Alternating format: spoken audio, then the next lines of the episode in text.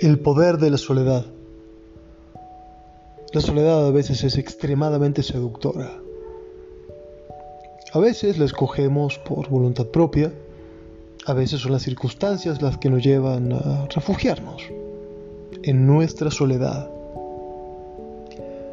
A medida que pasa el tiempo, que nos acostumbramos a nuestra propia presencia, a nuestro orden, a nuestros tiempos, a nuestras necesidades, se hace más complicado volver a insertarnos en la sociedad, se nos hace más complicado coordinarnos con otros, tolerar a otros, poder empatizar con el de al lado. La soledad tiene este gustito dulce que nos da el ser amos y señores de nuestro tiempo, de nuestro espacio, de nuestra vida. Por supuesto que este gustito dulce se torna agrio a veces cuando tenemos un exceso de soledad, cuando no es algo voluntario, sino algo impuesto por el afuera, por una circunstancia que nos excede. Estar solos es algo bonito, estar acompañados es algo maravilloso, pero cuando digo acompañados me refiero a verdaderamente acompañados por personas, por seres que te llenen el alma, que te llenen el alma de regocijo, que te llenen el alma de paz, de amor, donde te sientas escuchado, comprendido, contenido. Un lugar en el cual puedas llorar sin necesidad de secarte las lágrimas, porque qué bonito que tus lágrimas caigan al piso porque no te importa quién las ve, porque sabes que enfrente tuyo tienes a alguien que está dispuesto a abrazarte, a consolarte, a contenerte. Qué bonito es reír y saber que el otro ríe contigo, no de ti. Qué bonito es confiar en el que tienes enfrente, sabiendo que no te va a traicionar.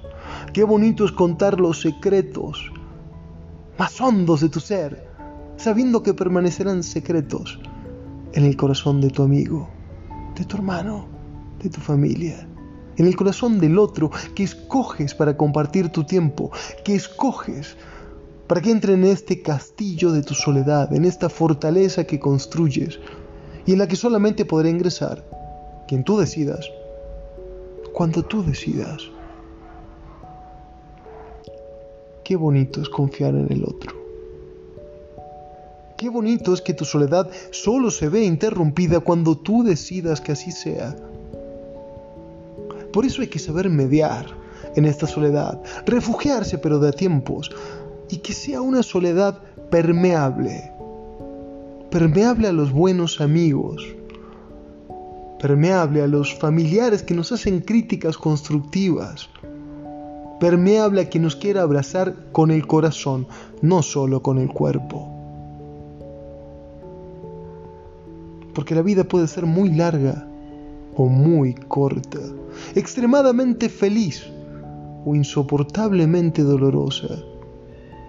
Y así sea que escojas pasar un tiempo acompañado o en soledad, lo importante es que escojas afecto, amor y contención, ya sea en el refugio de tu hogar o en el refugio del otro.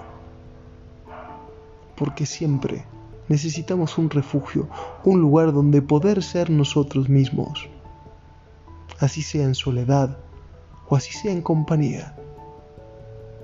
Ten cuidado de no enamorarte demasiado de tu soledad como para hacerte olvidar aquellos brazos dispuestos siempre a abrazar, contener y cuidar. Depende de ti saber cuándo bajar el puente levadizo de tu fortaleza para dejar que los refuerzos ingresen a tu vida. Pero cuidado. Si quien está ingresando es un lobo con piel de cordero, sube rápido ese puente levadizo. Y que aquel traicionero y falso amigo caiga a la fosa llena de cocodrilos. Recuerda, tú eres el rey de esta fortaleza y tú decides quién entre y quién no.